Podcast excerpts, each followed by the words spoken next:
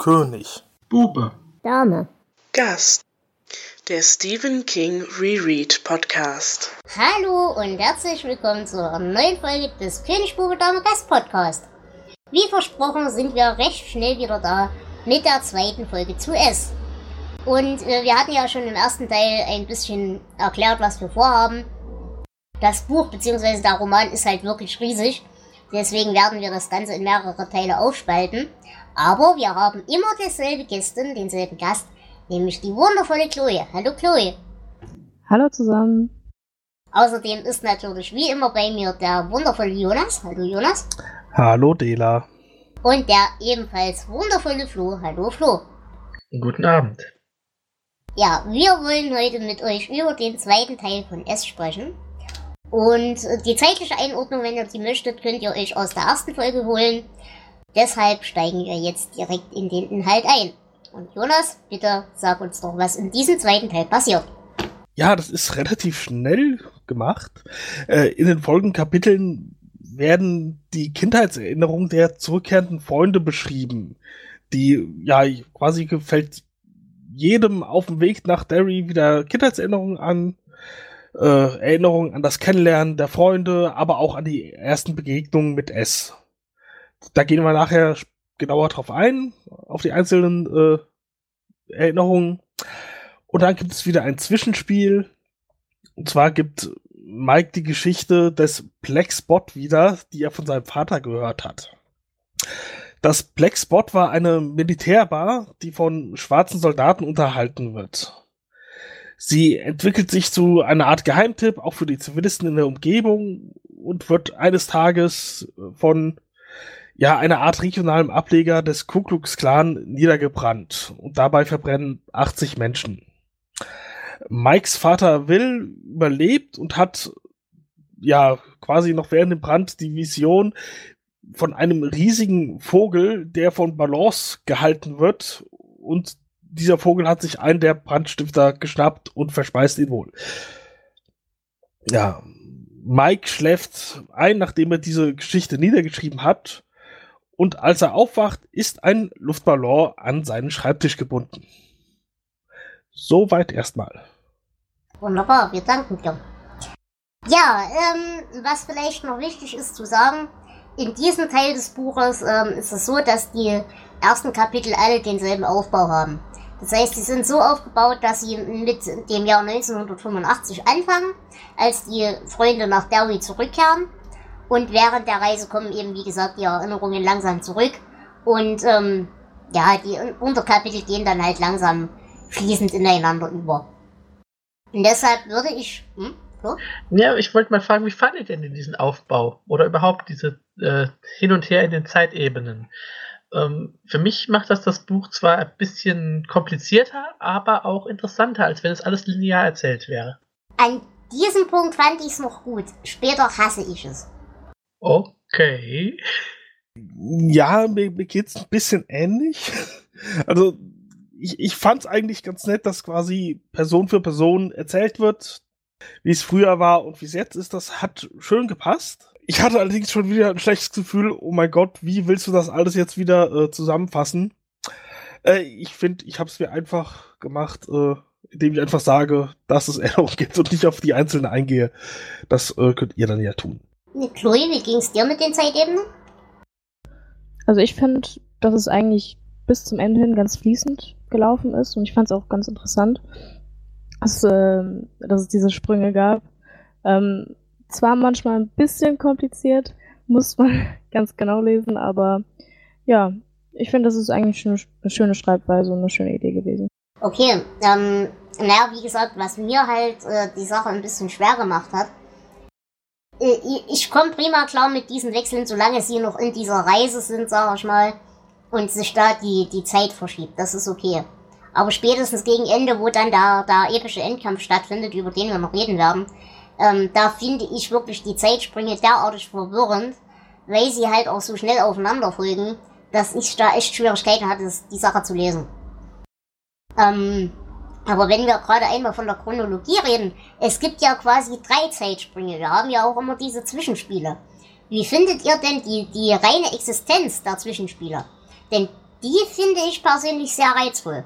Wir hatten sowas ja schon in anderen Büchern, äh, also schon bei Carrie angefangen mit diesen Zeitungsartikeln und so weiter, die ja ins Buch reingestreut waren. Und ich fand es meistens eher störend.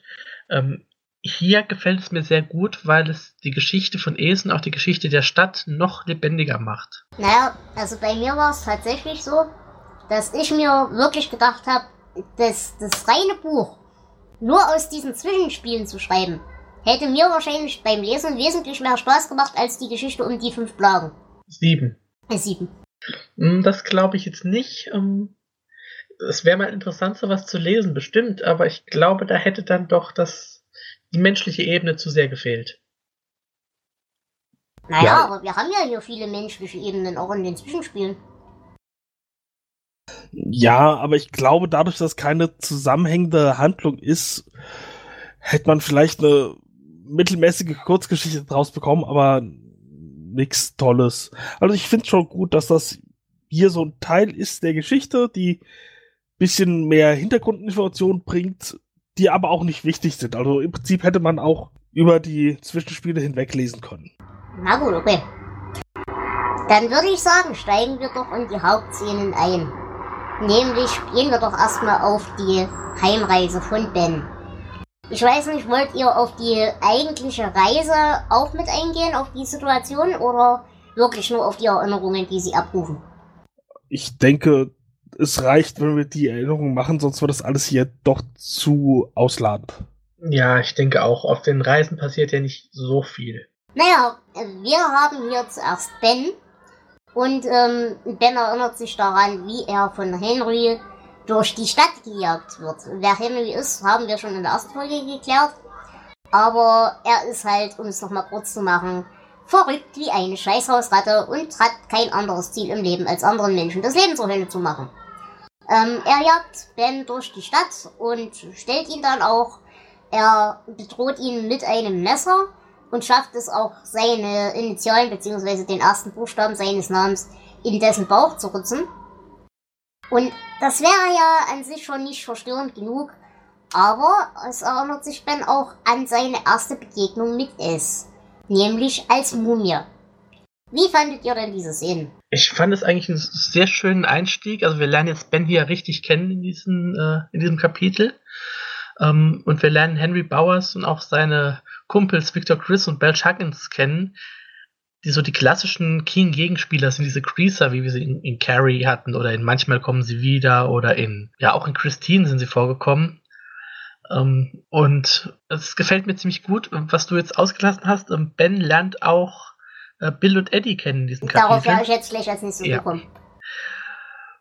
Und ich finde, dass das Ganze fühlt sich ähm, ja, es ist schön in einem Fluss. Also es fühlt sich so an, als könnte es tatsächlich so passieren. Die Kinder haben sofort eine Gemeinsamkeit, nämlich sie werden alle von Henry Bowers gehasst. Das äh, schweißt schon ein bisschen zusammen. Ja, und der erste Auftritt von Essia mit diesem halb Glauben, halb Mumie, ähm, ja, ist ganz interessant. Es bringt mir noch nicht ganz so viel. Mhm, geht mir ähnlich. Also dieser, dieser Auftritt von S als Mumie, den fand ich echt relativ wenig gruselig und relativ wenig beängstigend da hatten wir dann auch viel bessere auch in diesen Erinnerungssequenzen. Aber was ich, wie du sehr schön fand, war eben dieses Kennenlernen von ähm, Ben mit Eddie und Bill. Und was hier mir sehr gut aufgefallen ist, es ist halt wirklich von Anfang an so eine Dynamik von man kümmert sich umeinander. Denn Eddie hat ja seinen Asthmaanfall und dann geht's halt darum, wer bleibt bei ihm und wer holt die Medikamente und wie organisieren wir das alles und so weiter. Und es könnte ja zumindest in der Theorie Henry immer noch auftauchen. Also wirklich diese, man steht füreinander ein, auch wenn es ein Risiko bedeutet. Die Dynamik fand ich ganz hübsch. Und man erkennt auch hier schon, ähm, dass sowohl Ben als auch Bill ähm, ja eine, eine, Führungsrolle übernehmen, aber ohne sich äh, ja, sich diese gegenseitig streitig zu machen. Also es ist einfach, es läuft einfach gut zusammen, sie harmonieren miteinander. Und auch das fand ich eigentlich eine äh, nette Szene. Außerdem lernen wir hier äh, Bills Fahrrad Silver kennen. Das spielt ja später noch eine große Rolle. Hm, was ich bis heute nicht begreife, aber okay. Ähm, nein, und was ich halt hier vor allem schön fand, nicht nur wie du sagst, dass die beiden sich ihre Rolle nicht streitig machen, sondern auch einfach, man merkt förmlich, wie die Chemie ineinander klickt in dieser Gruppe. Also eigentlich wird ja die halbe Schule von Henry schikaniert und gequält, aber trotzdem sind diese Menschen die ersten, die sich tatsächlich zu einem Ansatz von Quartett zusammenfinden. Ja, es sind so Zahnräder, die ineinander klicken. Es passt einfach. Ja, ja ich finde die ganze Szene eigentlich auch okay. Ich habe, vielleicht ist mein Vorstellungsvermögen, dass da ein bisschen komisch ist oder ich hatte eine zu behütete Kindheit. Aber wenn man überlegt, Henry Bowers und die Konsorten sind gerade mal ein Jahr älter als die anderen. Zwölf Jahre alt. Also da frage ich mich wirklich, warum die so eine Macht haben. Echt sind die tatsächlich? Ich dachte, der wäre so oft sitzen geblieben, dass er deswegen in derselben. Nee, der ist, ist. Der, der, ist zwölf. Also ist halt wirklich ein Kind. Deswegen, äh, ja. ja. Da gebe ich dir recht. Ich hätte ihn jetzt auch so als 15 gelesen, oder was? Äh, ja, so wird er auch geschrieben, aber er ist es halt nicht. Deswegen, äh, ja, ich, ich glaube, sie haben einen dabei, der ist irgendwie wirklich äh, sehr groß und sehr stark entwickelt. Irgendeiner von Baseballspielern, der dann da mit dabei ist, aber die, die meisten sind halt einfach mal äh, ein Jahr älter. Das, äh, das ist so ein Ding, was mich ein bisschen stört an der Geschichte. Ja, aber in dem Alter, ähm, also ich habe da auch von nur wenig Älteren auf die Fresse bekommen damals. Ähm, da ist schon ein Unterschied. Das in der Entwicklung. Also da kann, kann ein Jahr schon ziemlich viel ausmachen. Ja, aber sie sind zu siebt und dass nicht mal irgendein Erwachsener einfach den, äh, Manieren beibringt. Mm, das ist es. Das, äh, dieses, dieser Punkt des aktiven Wegsehens, das ist Dowie und es. ja, okay. Da, damit kann ich leben. Genau, also es ist ja in dieser Szene, ähm, wenn, wenn Henry versucht, Ben seinen Namen in den Bauch zu ritzen, ähm, ich glaube, das ist im Film auch sehr schön dargestellt. Da fährt ja auch ein Auto vorbei und die, die Erwachsenen gucken zwar hin, aber ignorieren es vollkommen und fahren einfach weiter. Ähm, ich glaube, das, das, ist im Buch auch so dargestellt. Ich erinnere mich gerade nicht mehr so ganz genau. Ähm, das wird auch später dann beschrieben, dass dieses, ja, dieses aktive Wegsehen, weil eigentlich müssten Erwachsene ja, wenn in der Stadt viele Kinder umgebracht werden, schon ein bisschen mehr aufpassen, aber das ähm, ist wirklich Teil von dem, was es mit dieser Stadt macht. Genau, wir haben diese, diese Szene mit dem aktiv weggucken sehr oft, äh, zum Beispiel auch dann später hinterm Kino. Da bitten, oder naja, was heißt sie bitten um Hilfe, aber es wird erstmal Hilfe von Seiten der Erwachsenen angetragen, aber trotz dass Henry eigentlich nur ein Kind ist, hat er eben diese Unterstützung von S. Und plötzlich ist es vollkommen problemlos, dass er sich auch mit den Erwachsenen anlegt und dabei gewinnt. Und die Erwachsenen ziehen den Schwanz ein. Also diese, diese Beeinflussung, die haben wir ganz oft im Buch. Hm, okay. Chloe, wie fandst du denn diese erste Szene, dieses erste Kennenlernen? Fandst du auch die Begegnung mit S gruselig oder eher nicht so?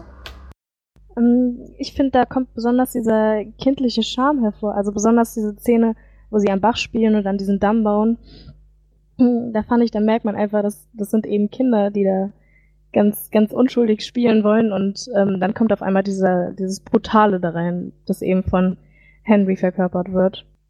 Also fand ich es gar nicht mal so schlimm, dass ähm, Pennywise da jetzt erstmal in dieser Form der, der Mumie auftritt, weil heutzutage hat auch niemand mehr Angst vor Mumien und Vampiren und so weiter und wie Pennywise da manchmal auftritt. Aber ich fand es eigentlich sehr passend, wenn man das jetzt aus der Perspektive von äh, wer war's? Ähm, von Ben sieht. Okay. Ja, heute ist die Angst eher vor dem Clown als vor der Mumie. Das finde ich auch interessant. ja, das stimmt. Die Clowns waren schon immer scheiße.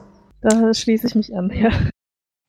Aber ich glaube, das war auch äh, dann noch ziemlich in Stephen Kings Kopf. Ähm, einige Jahre vorher ist John Wayne Gacy verhaftet worden der ein bekannter amerikanischer Serienmörder war, der 33 äh, Jungen umgebracht hat und äh, der darüber bekannt wurde, dass er sich in einem selbstgeltenden Clownskostüm auf Straßenfeste begeben hat, um da die Kinder zu unterhalten. Er wurde also als Killer-Clown bekannt und ich denke, das war schon ein großes Stück Inspiration.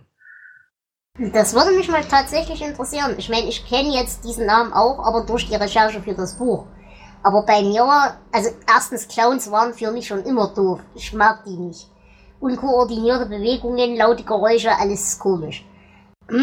Aber was mich interessiert, diese Thematik mit, mit Horror-Clowns ist zumindest in der aktuellen Popkultur doch durchaus sehr von Pennywise geprägt, finde ich.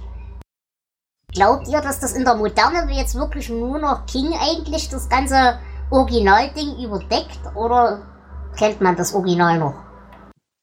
Ich glaube, man kennt das Original noch. Also John Wayne Gacy ist schon einer der bekannteren Serienmörder äh, der amerikanischen Geschichte. Ähm, ja, 33 Opfer sind schon ein paar und Boah. er wurde übrigens zu 21 Mal lebenslang und 12 Mal Todesstrafe verurteilt. das, ist das ist niedlich. Ich kannte das Original nicht. Und lustigerweise, ich kannte es dadurch, dass ich American Horror Story gesehen habe. Und da wird ja diese Thematik auch nochmal aufgegriffen. Ah, okay. Da habe ich nur ein paar Folgen gesehen. Aber dafür kenne ich richtige Clouds. Aber das ist ein anderes Thema. Okay, dann würde ich sagen, gehen wir zur zweiten Erinnerung, nämlich von Bill. Und Bill erinnert sich das erste Mal aktiv an sein Fahrrad und auch wieder an seine erste Begegnung mit S im Fotoalbum. Ähm, hier geht er, er traut sich seit Monaten das erste Mal oder seit Wochen das erste Mal wieder in das Zimmer von George der ja, wie wir wissen, verstorben ist auf recht interessante Weise. Und ähm, möchte eigentlich so ein bisschen in Erinnerungen schwelgen, klappt das Fotoalbum mit seinen Bildern auf und stattdessen sieht er es. Ja, und auch das Foto seines Bruders zwinkert ihn zu und aus dem Album quillt Blut heraus und es ist schon, ähm, es ist noch nicht richtig Horror, Horror, aber es sind schon einige ziemlich unheimliche Elemente hier drin. Ich kann mir auch vorstellen, dass dieses dieses Provozierende, dieses Zuzwinkern sehr, ähm, ja, sehr schlimm gewesen sein muss für Bill in dem Moment. Besonders weil er ja noch äh, ja, am meisten betroffen ist oder sehr stark betroffen ist noch von seinem Tod, also von dem Tod von seinem Bruder. Ähm, Finde ich sehr interessant gemacht, muss ich sagen. Mhm. Ja, und vor allem halt wirklich auch dieses ganze Element, das bei Bill ja dazu kommt, von wegen der Schuldgefühle und so weiter. Das haben ja die anderen in dem Sinne nicht, weil sie sich mit der Thematik nicht auseinandersetzen müssen. Aber eben gerade die Tatsache, dass es erstens ihn direkt betroffen hat und zweitens, dass er eben, weil er krank war und in dem Fall machtlos äh, nichts dagegen unternehmen konnte, das ist dann tatsächlich, glaube ich, für Bill noch eine weitere Ebene, die ihm wirklich Tiefe gibt. Und da dieses, dieses reine Bild von lebendig werdenden Fotos, lebendig werdenden toten Gegenständen. Ähm, das fand ich doch recht eindrucksvoll. Also weitaus eindrucksvoller als manche andere Begegnungen mit es, die wir später hatten. Weil ja auch diese, dieser Ton mitschwingt. Es gibt ja diesen, oder es gab, als die Fotografie erfunden war, ja diesen angeblichen Aberglauben, dass eben das Fotografieren einem die Seele stiehlt. Und wenn dann das Bild lebendig wird, das hat dann natürlich auch ganz interessante Implikationen. Also ist auf jeden Fall unheimlicher als die Mumie. Hast du noch Meinungen dazu, Jonas? Ja, ist beeindruckender als die Mumie, aber es hat mich jetzt auch nicht vom Hocker gehauen. Okay. Dann würde ich sagen, gehen wir zum nächsten Charakter, nämlich zu Mike. Der hat ja, wie wir wissen, die Dinge gar nicht erst vergessen, weil er eben in Derry geblieben ist. Deswegen kann er sich natürlich auch auf der Reise nicht an irgendwas erinnern, weil er gar nicht reist. Aber wir blicken zurück ähm, wie Mike Hanlon über die Kampfspuren von S und Eddie Cochran, ich weiß nicht, wie man den ausspricht. Äh, Cochran. Cochran. Ähm, das fand ich eine unglaublich interessante Nebenhandlung. Die wird eigentlich nur ganz kurz angerissen, aber sie ist sehr interessant. Denn hier haben wir wieder dieses Thema, dass die Stadt eigentlich schon von Natur aus verderbt ist und es das Ganze nur verstärkt. Denn Eddie Cochran ist ein Ausreißer, der von zu Hause weggelaufen ist ähm, und eigentlich erstmal im Verdacht stand, seinem kleinen Bruder was getan ha zu haben. Aber es stellt sich raus, dass der kleine Bruder vom eigenen Vater getötet worden ist. Und ähm, ja, Eddie läuft dann halt davon entsprechend und wird von S gekascht. Das heißt, wir haben hier wieder genau dieses Element, Derry braucht keine Monster, um verderbt zu sein. Das ist es schon per se. Aber die Stadt wird natürlich in ihrer Boshaftigkeit noch verstärkt von S. Und man erkennt hier auch, also es geht ja nur am Rande um Mike, ähm, er, King erzählt hier Geschichten aus dem Sommer 58 äh, von Figuren, die sonst in dem Buch überhaupt keine Rolle mehr spielen, aber er vergrößert dieses Universum und äh, diese Stadt dadurch wieder so sehr, wie auch bei dem Zwischenspiel schon. Ähm, das finde ich sehr schön. Äh, das Auftreten von S in diesem Kapitel als großer Vogel, hm, ja, ich meine, Vögel können äh, gruselig sein, aber das fand ich jetzt nicht so schlimm. Mm, Gebe ich dir recht, ich fand die auch nicht gruselig. Aber was hier wieder interessant ist, wir hatten diese, diese Vision eines Vogels in anderer Form schon mal, nämlich bei der Fluch. Und da hatte es auch wieder so eine Genozidanmutung. Damals ging es ja um Roma und ähm, die entsprechenden Ungerechtigkeiten, die denen widerfahren sind. Also auch hier wieder ein Rassismus unterton. Und ja, dass er dieses Konzept hier nochmal wiederverwertet hat, fand ich ganz, ganz nett. Und äh, es taucht ja in der Geschichte von Eddie, also Eddie Cochran jetzt auf als ähm, das, das Monster aus der Schrecken vom Amazonas. Das heißt, nach der Mumie hat er hier das nächste klassische, äh, ich sag mal, klassische Universal-Monster ähm, verarbeitet. Das sind halt die Dracula, Frankenstein, der Wolfsmensch und so weiter, ähm, die King aus seiner Kindheit und Jugend halt auch sehr kannte, die ihn sehr geprägt haben. Mhm. Und die natürlich auch, wie gesagt, er, er hat es ja selber zugegeben, dass er ein Buch schreiben wollte, in dem er genau diese Charaktere verwursten kann. Genau. Aber was hier in der Szene noch für mich sehr interessant ist, ähm, dass Mike als, als Kind als erster von allen die Kraft spürt, sich gegen das Ding zu wehren. Denn er äh, kriegt quasi die, die Kraft von Atuin, um eben einen großen Stein nach diesem Monstervogel zu schmeißen und ihn damit zu verjagen.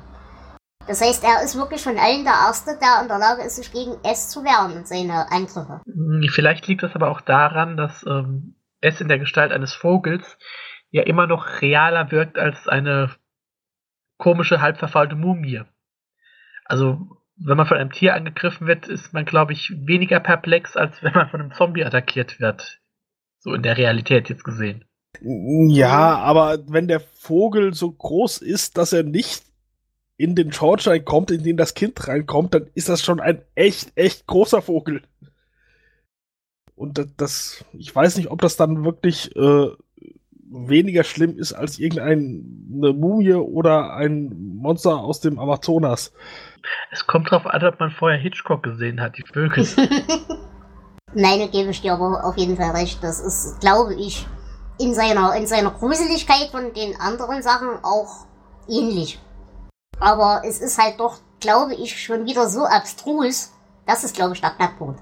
Äh, die anderen Sachen haben für die, für die Kinder einen Wiedererkennungswert. Da wissen sie, ich habe da mal einen Film gesehen, deswegen habe ich davor Angst.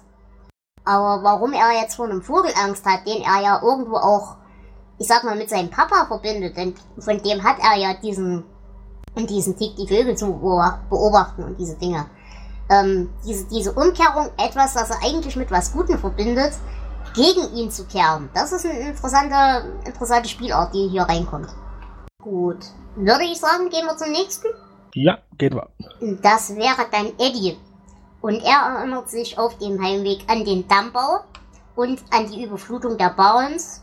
Natürlich auch an die Tatsache, dass ähm, hier das erste Mal wirklich ein, ein Gruppenerlebnis in dem Sinne und eine Gruppendynamik tatsächlich zum Tragen kam, weil sie eben alle dafür Ärger gekriegt haben, beziehungsweise alle zusammen was gebaut haben, was geschaffen haben. Aber er erinnert sich auch an sein Erlebnis mit dem Aussätzigen. Und ja, die Szene fand ich gerade in dem, in dem Hypochonder-Kontext, den Eddie hat, doch sehr gruselig. Das kann ich mir bei dir gut vorstellen, dass das so eine Kreatur ist, äh, die bei dir Wirkung zeigt. So dieser auseinanderfallende, aussätzige. Hm, ich bin so einfach. Du hast ja, recht, du hast wirklich recht. Ich verstehe es auch, ähm, wobei bei mir will das jetzt, also bei mir hat das weniger funktioniert. Ähm, ich fand die Szene jetzt nicht so unheimlich gruselig. Ich fand es nicht schlecht. Ähm, ich fand vor allem in diesem, diesem ganzen Kapitel die Gruppendynamik, also ähm, zu, zu Bill, Eddie und Ben kommen jetzt äh, Richie und Stan noch dazu. Und diese Gruppendynamik hat für mich sehr gut gepasst.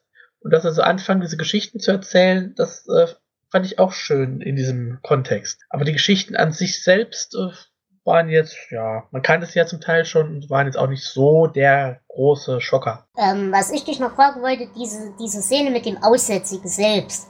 Also wir hatten gerade schon mal, wie gesagt, die Mumie ist ein klassisches Universal Monster. Dann später der Werwolf, der kommt, ist auch ein klassisches Universal Monster. Aber diese Idee mit dem Aussätzigen ist ja per Definition keine Filmidee. Richtig? Um, ja, man könnte hier vielleicht so den zerfallenen Zombie sehen, aber um, direkt ist das kein, keins der klassischen Filmmonster. Weil mein Gedanke war, ob man da vielleicht tatsächlich schon wieder eine politische äh, Dimension reinlesen könnte. Im Sinne von, wir sind ja nur da wirklich in Zeiten von hinter jeder Ecke ist ein Kommunist und es ist böse und Sozialfürsorge für Leute ist auch böse und dass ausgerechnet dann der Obdachlose in Anführungsstrichen wieder so gezeichnet wird, als ist er eben der Untergang der Menschheit und das, wovor man Angst haben muss. Ja, kann man, glaube ich, in den Kontext der Zeit auch wieder da reinlesen, wenn man es möchte. Wobei das, glaube ich, in den, den 50er Jahren nochmal äh, ganz anders war, als dann jetzt in der Zeit, in der das Buch entstanden ist. Also diese, diese Hobo-Kultur, die es ja in den USA gab, die sich von Bahnhof zu Bahnhof äh, durchgeschlagen haben, äh, war, glaube ich, nicht ganz so. Ich meine, natürlich war es äh, für den Bürgerlichen war das undenkbar, aber äh, es war nicht ganz so verachtenswert wie dann später in den 80er Jahren, wenn man wirklich auf, auf Obdachlose herabgeblickt hat. Das ist eben genau das, was mich interessieren würde. Das kann ich zeitlich so nicht einschätzen. Es, ich kann es auch schlecht einschätzen, weil ich nicht weiß, ob das jetzt mit dem Mindset der 50er Jahre geschrieben ist oder eben aus der Yuppie-Kultur der 80er heraus. Deswegen kann ich dir da auch nicht weiterhelfen. Okay. Ähm, was mir hier in der Szene noch extrem aufgefallen ist, wir haben ihr eben, wie gesagt, diese, diese Szene, die im, am Rande dieses Güterbahnhofs spielt. Und da war wirklich meiner Meinung nach diese Blaine-Anspielung auf den Turm nicht zu übersehen. Wir haben hier wieder dieses klassische Altrosa. Wir haben hier wieder Eddie als die Figur, die er nun mal ist. Äh, wir haben diesen, ja, diese inhärente Bedrohung in der ganzen Situation. Also ich glaube, das war tatsächlich schon eine recht deutliche Anspielung. Äh, glaube ich nicht. Es war ganz einfach aus dem Grund, ähm, da diese Geschichte vorher kam. Ja, aber also ich, glaube, daran hat er sich einfach erinnert und hat es wiederverwendet. Genau, Die Idee war cool und toll. Ja, ich glaube, dass das im Turm eine Anspielung auf diese Szene im Es sein könnte, als ja, äh, ja, eher als umgekehrt. Ich, ja. Genau, da bin ich bei dir, da hast du recht, ja. Ja, ähm, Jonas, wie fandst du die Szene? War die für dich gruselig oder eher nicht?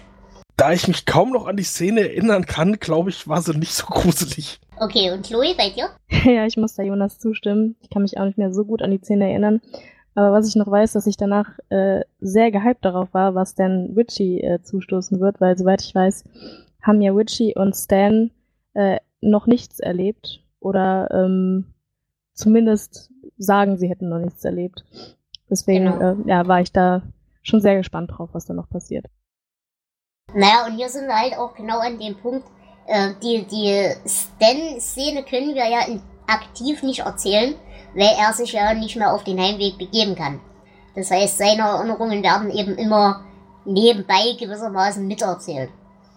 Und ähm, Stan-Szene würde ich aber noch ein bisschen weiter anstellen und würde erstmal auf Richie gehen. Denn Richie kommt zurück und hat erstmal eine, ja, eine, eine Szene, die recht deutlich aus die Leiche wiederverwertet ist. Denn er findet ein Gerät, das für ihn erstmal der Inbegriff der Irrealität, aber gleichzeitig der Schönheit und des Hass und des Heimatgefühls und ich habe die ganze Szene nicht verstanden und ich kann sie auch nicht leiden. Möchte mir einer die Symbolik dahinter erklären? Ähm, nein, aber ich finde es gerade interessant. Ich habe vor ein paar Wochen erst ähm, Life is Strange zu Ende gespielt. Und auch dort gibt es ja diese Szenen mit diesem komischen Geisterreh, das auftaucht. Und ähm, ich habe auch da die Symbolik nicht wirklich verstanden. Ich glaube, es ist wirklich eine Hommage an die Leiche und äh, wenn es irgendeinen tieferen Sinn hat, dann ist der zu hoch für mich. Ja, ähm, Richie hat in dem Sinne als Kind noch gar keine Begegnung mit es. Aber er guckt mit Bill das Fotoalbum an. Und in diesem Fotoalbum, das ja vorher schon bei Bill für die Vision gesorgt hat, sehen sie jetzt plötzlich sich selbst, wie sie von Pennywise verfolgt werden.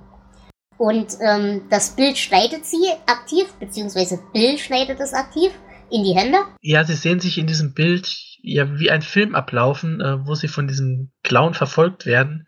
Und es ist für Richie tatsächlich ähm, die, das ist der erste Moment, wo er mit diesen übersinnlichen Sachen äh, konfrontiert wird. Ähm, ich möchte aber noch kurz zurückgreifen. Im, ähm, während die Jungs ihren Damm bauen in den Barrens, taucht ja der Polizist Mr. Nell auf. Ganz einfach aus dem Grund, äh, die Jungs haben mit ihrem Damm ähm, die Abwasserrohre ein bisschen überflutet und bei manchen Leuten kommt die Scheiße hoch. Und dieser Mr. Nell ist tatsächlich eine der wenigen erwachsenen Figuren, die mir so halbwegs sympathisch waren. Er macht nicht viel, aber ich fand ihn auch nicht störend und äh, er behandelt die Kinder aber auch äh, ja, vernünftig, nicht von oben vernünftig. herab. Genau das, ja. Äh, fand ich auch interessant. Auch in dem Kontext, ähm, dass sich die Kinder auch niemals nur dran denken, sich zum Beispiel an ihn zu wenden. Später. Mm, ich glaube, der ist dann gar nicht mehr da später, ne? Also meinst du jetzt als Erwachsener oder als, als Kinder? Äh, als Kinder. Weil, so, ja. Äh, ja. Weil es ist so einer der wenigen Erwachsenen, der tatsächlich vielleicht sogar helfen könnte und der äh, sie nicht scheiße behandelt wie fast alle anderen. Und deswegen finde ich das äh, hätte auch anders passieren können. Ja, aber da trifft, glaube ich, wirklich die, die Lebenserfahrung wieder rein.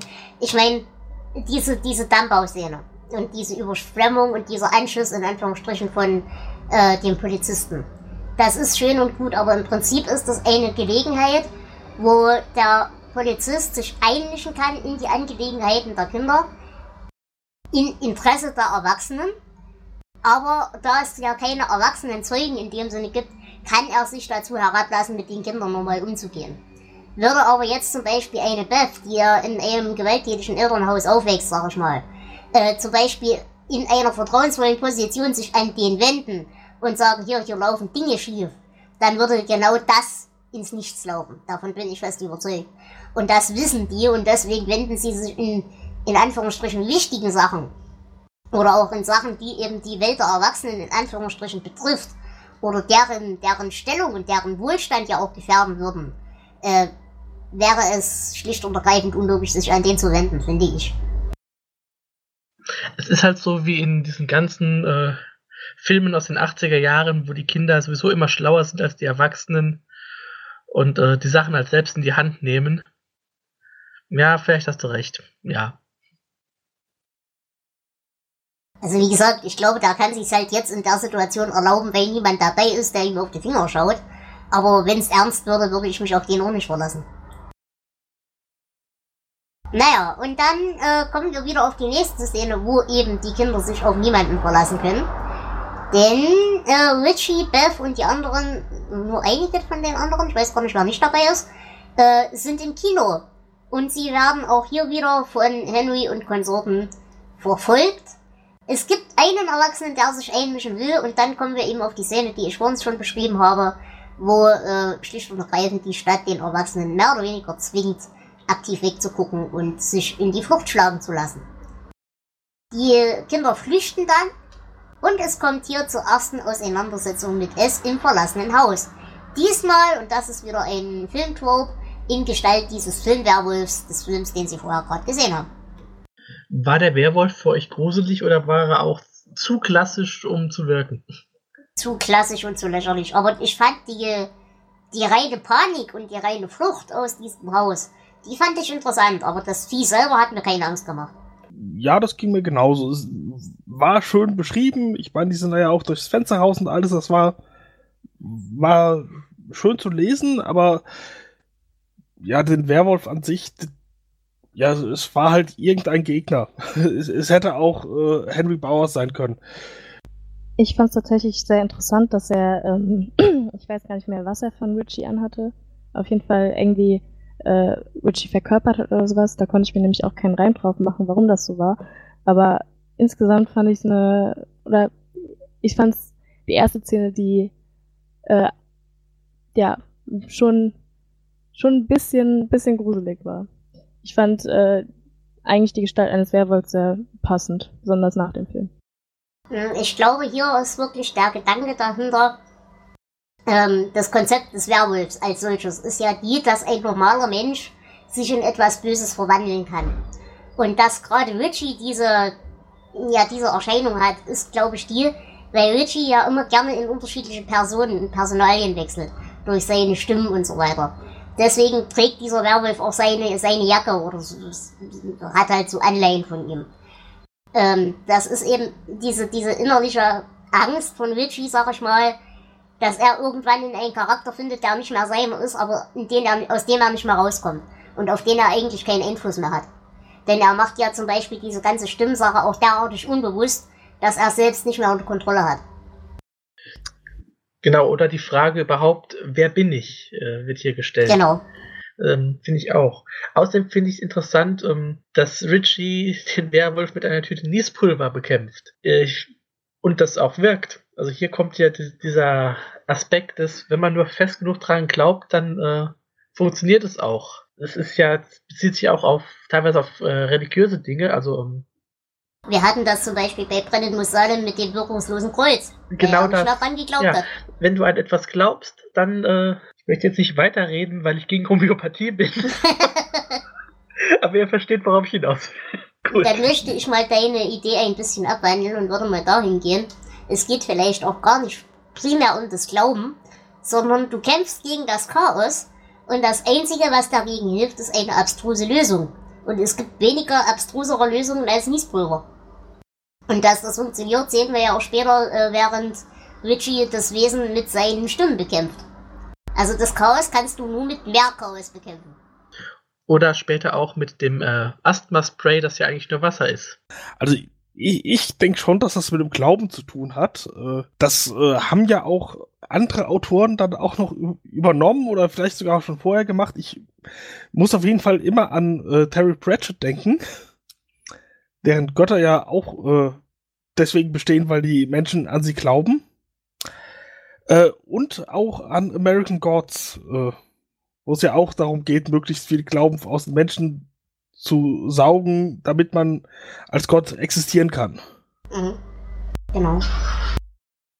Naja, aber wie gesagt, äh, diese Tatsache mit dem Glauben, das kann es nicht nur sein.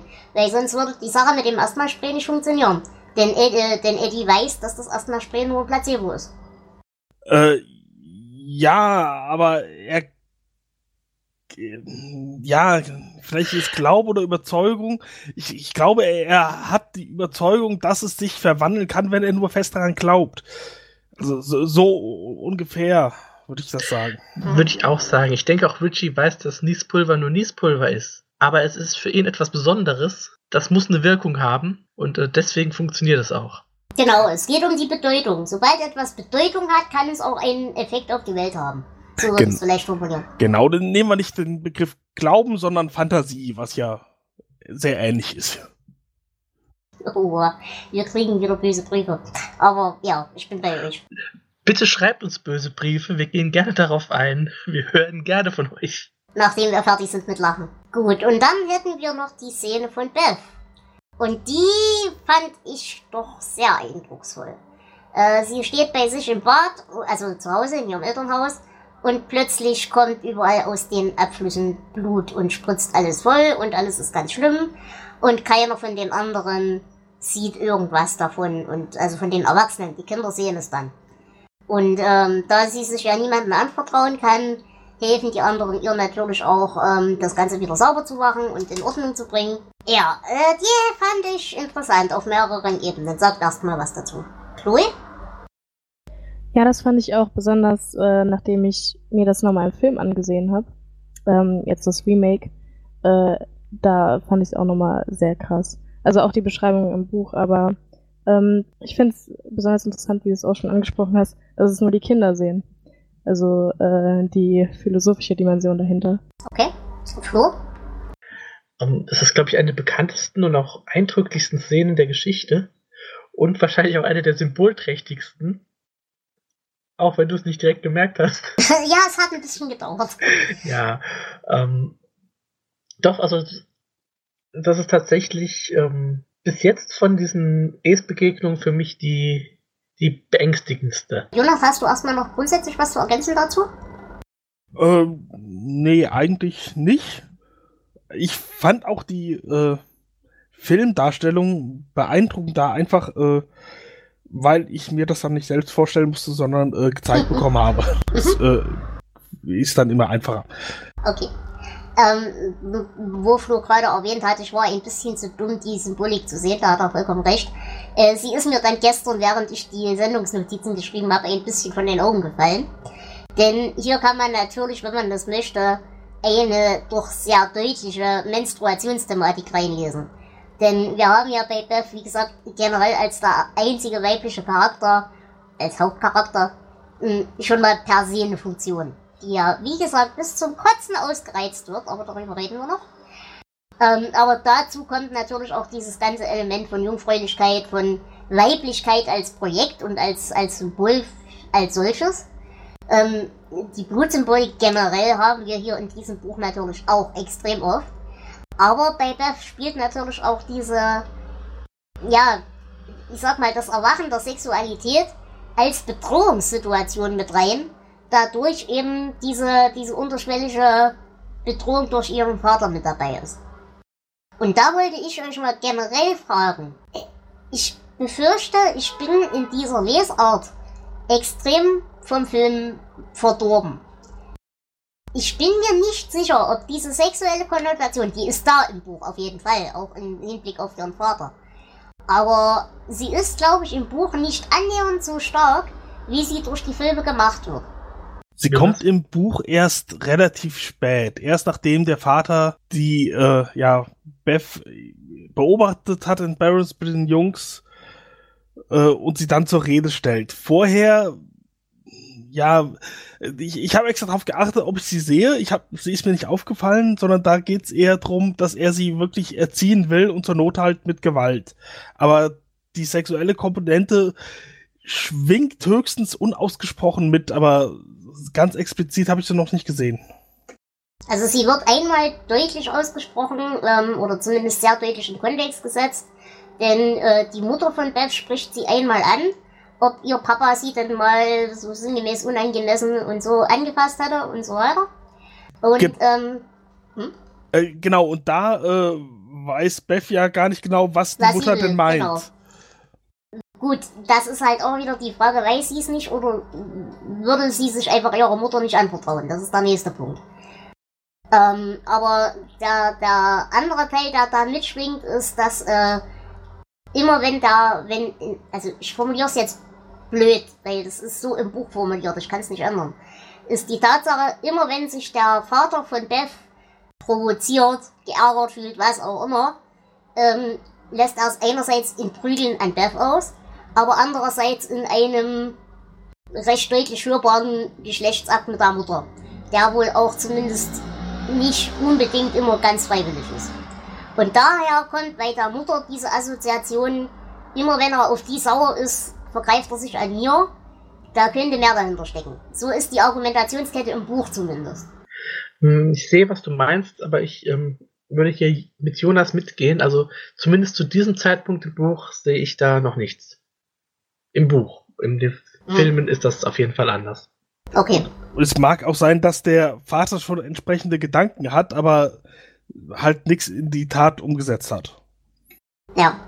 Naja, es ist halt für mich in, in dem Sinne wichtig, äh, gerade deswegen eben diese, diese Menstruationsszene zu argumentieren oder zu verargumentieren, diese Blutgeschichte als Bedrohung, denn wenn sie es aktiv vielleicht selber, auch wenn es nur unterbewusst ist, wahrnimmt, dass da eine sexuelle Bedrohung mitschwingt bei ihrem Vater, gehen wir mal davon aus, sie würde es, dann würde diese Szene Sinn ergeben. Wenn sie die aber selber noch gar nicht für voll nimmt oder für wahrnimmt, dann ist es einfach ein, ja, das Mädchen wird zur Frau und das ist alles ganz schlimm und beängstigend und überhaupt eklig. Aber würde es nicht reichen, wenn es die Bedrohungssituation wahrnimmt und deswegen die Symbolik. Aber dann nicht mit Blut. Dann könnte er auch jede andere Bedrohungssituation schicken. Es kommt Blut aus dem Abfluss. Also.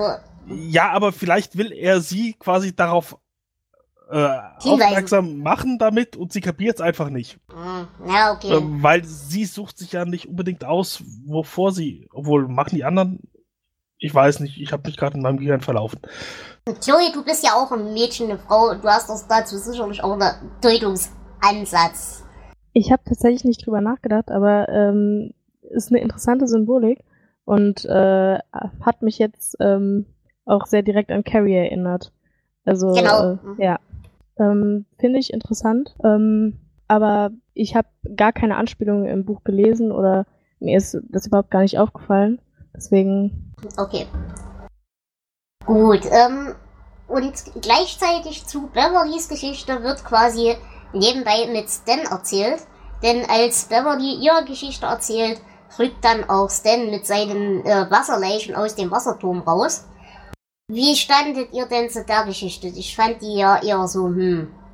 Ja, hm, trifft ziemlich gut. Es, äh, irgendwie er hat Vögel gesehen und ist dann in den Wasserturm, da waren Leichen, er kam nicht mehr raus oder irgendwie was, ich weiß nicht, es, es, es war nichts, was mir sehr in Erinnerung geblieben ist. Nur, nur so schemenhaft. Ja, ich finde, Stan war schon ein langweiliges Kind und seine Geschichte ist auch jetzt nicht so super interessant. Zumal ich finde, sie war auch wahnsinnig konfus. Irgendwie. Also die hat sich nicht glatt gelesen. Die Szene von Beth hat sich glatt gelesen. Die Szene von Eddie, die Szene von, Rid äh, von Richie, die haben sich alle in sich geschlossen halbwegs glatt gelesen. Aber die Szene von Richie, äh, von Stan, die war mir zu, zu holprig insgesamt. Ja, das stimmt. Gut. Habt ihr hier noch irgendwelche Szenen, die ihr besprochen haben wollt? Ansonsten wären wir ja jetzt dann beim nächsten Zwischenspiel.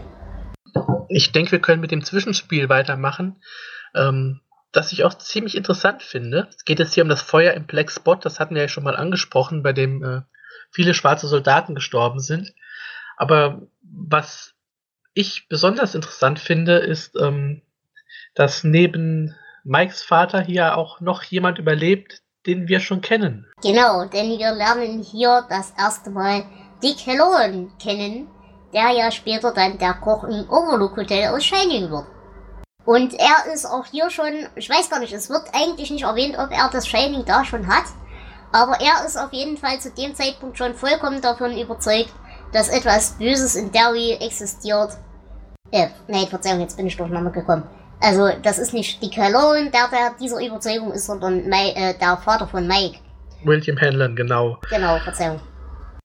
Und der ist halt wirklich schon von, komplett davon überzeugt, ja klar, Rassismus gibt's überall und Arschlöcher, aber etwas ist im Boden von Dowie, das das Unheil besser gedeihen lässt. Und er offenbart hier auch, dass er dieselbe Vision von diesem komischen Vogel hatte wie Mike als Kind. Wie fandet ihr denn diese, diese Beschreibung dieses, ich will es nicht anders als Massaker bezeichnen, von diesem Brandanschlag? Ich fand den sehr, sehr eindrücklich und sehr böse. Also es hätte auch alleine eine gute Kurzgeschichte sein können. Ich äh, fand das auch sehr bedrückend und ähm, sehr gut geschrieben. Zoe, hast du dazu eine Meinung?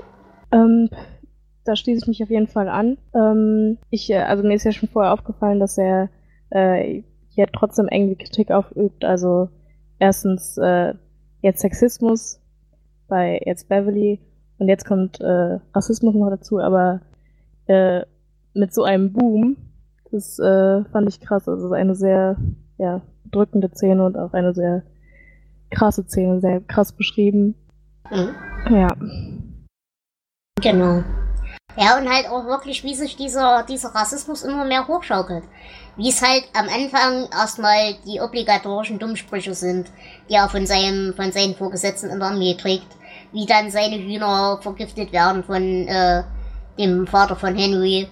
Und dann eben letzten Endes, wie das Ganze eskaliert, so weit hoch eskaliert, dass da eben so viele Menschen sterben. In diesem Brandanschlag. Also die, diese, diese Aufwärtsspirale, fand ich in der Hinsicht ganz nett. Denn es fängt nun mal mit dummen Sprüchen an und es ändert im dünnsten Fall mit toten Leuten. Das ist ja damals wie heute nichts anderes. Und ähm, das heißt, können wir vielleicht noch erwähnen, ist, ähm, dieser Anschlag auf das Black Spot spielt im Jahr 1930, also genau 27 Jahre vor dem Mord an George Danbrough, Bills kleinen Bruder. Das heißt, man merkt schon, dass auch das was mit Ace zu tun haben wird. Genau. Dass der Zyklus eingehalten wird. Genau. Habt ihr denn hier erstmal noch irgendwelche Schlüsselszenen in Inhaltskontext, die ihr besprechen wollt? Mm, nein. Dann würde ich nämlich sagen, wir würden uns wir doch der, ja, der zweiten Hauptidee, die wir in diese Folge reinbringen wollen, nämlich dem Konzept von Derry als Stadt.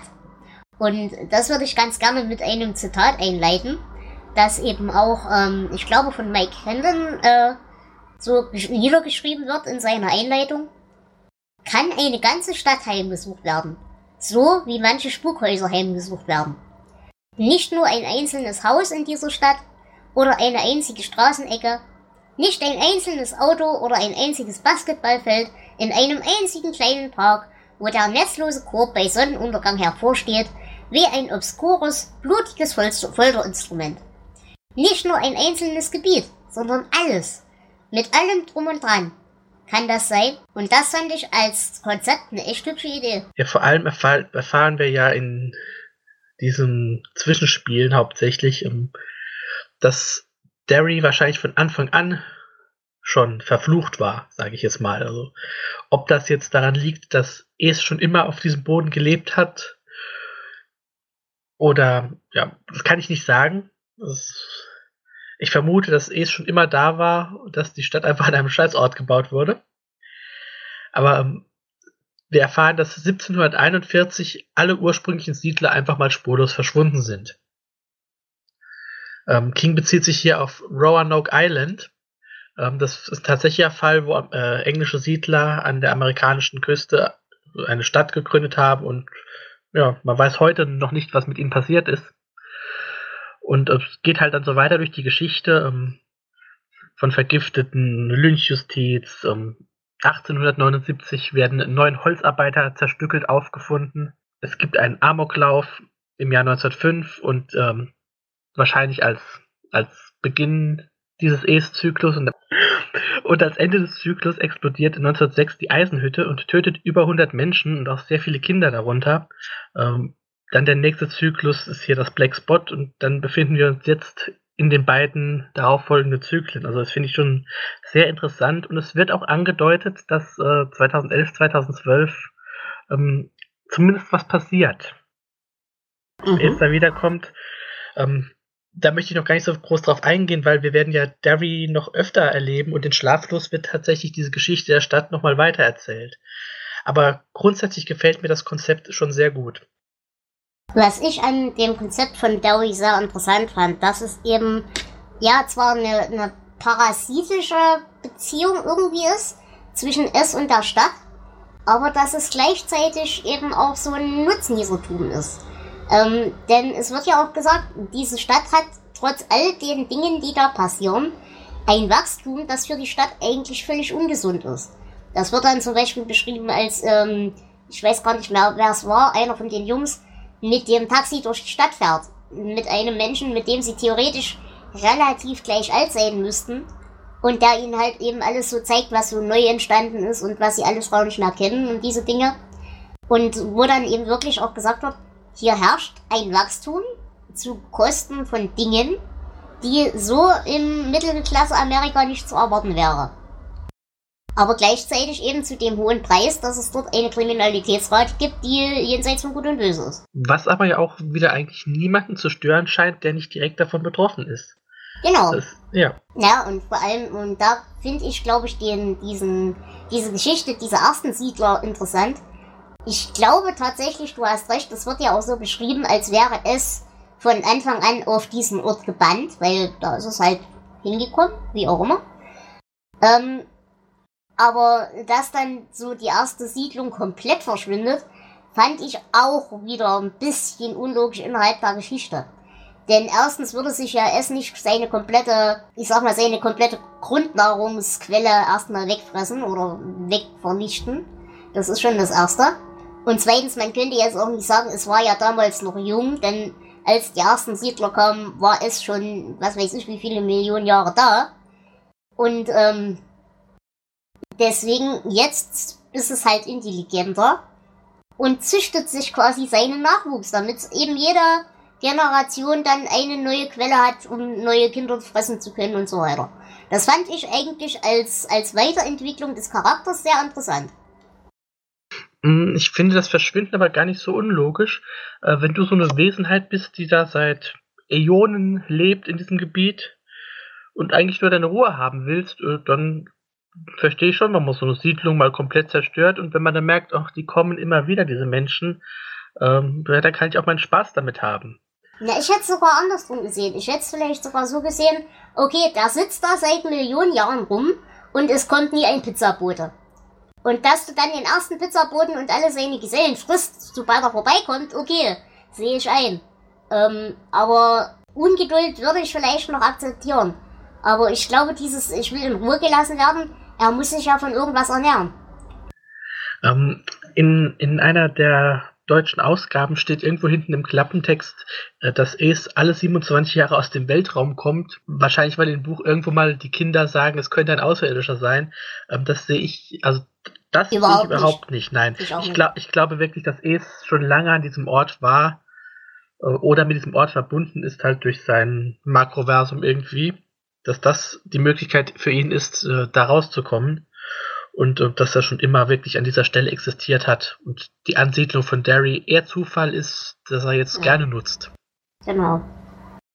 Ja, und wie gesagt, nicht nur gerne nutzt, sondern eben auch aktiv befeuert, damit er immer Nachschub hat. Gut, und was ich halt wirklich sehr schön finde, ist der reine Einfluss von S auf die Stadt. Eben, es ist nicht so, dass jetzt S hingeht und sagt, du haust ihm jetzt eine aufs Maul. Sondern es befördert einfach die inhärente Bosheit, die in diesen Menschen sowieso schon vorhanden ist. Das ist der erste Punkt. Und der zweite Punkt ist, es fordert und fördert dieses aktive Wegsehen, das erst viel Unglück und Unrecht ermöglicht. Seht ihr das genauso, Chloe? Ähm, ja, also ich hätte jetzt eine allgemeine Meinung zu Derry. Ähm, also die Städte von, oder die, die Main-Städte äh, von Stephen King waren nie wirklich sympathisch, aber ich habe Derry im ganzen Buch eigentlich als Art, als eine Art Nest von, von Pennywise gesehen. Ein Nest, wo er sich wohlfühlt, wo er gerne ist, was eben auch irgendwie sein Zuhause ist. Ähm, so habe ich Derry immer gesehen. Also etwas, das eigentlich schon ähm, jetzt im oder aus der Sicht der Menschen, die dort leben, eigentlich schon komplett verloren ist. Aber eben mhm. für Pennywise perfekt. Also er fühlt sich da wohl, es ist sein Zuhause. Ähm, das mit dem Universum würde ich deswegen auch ablehnen oder würde nicht zustimmen. Mhm. Jonas, bei dir?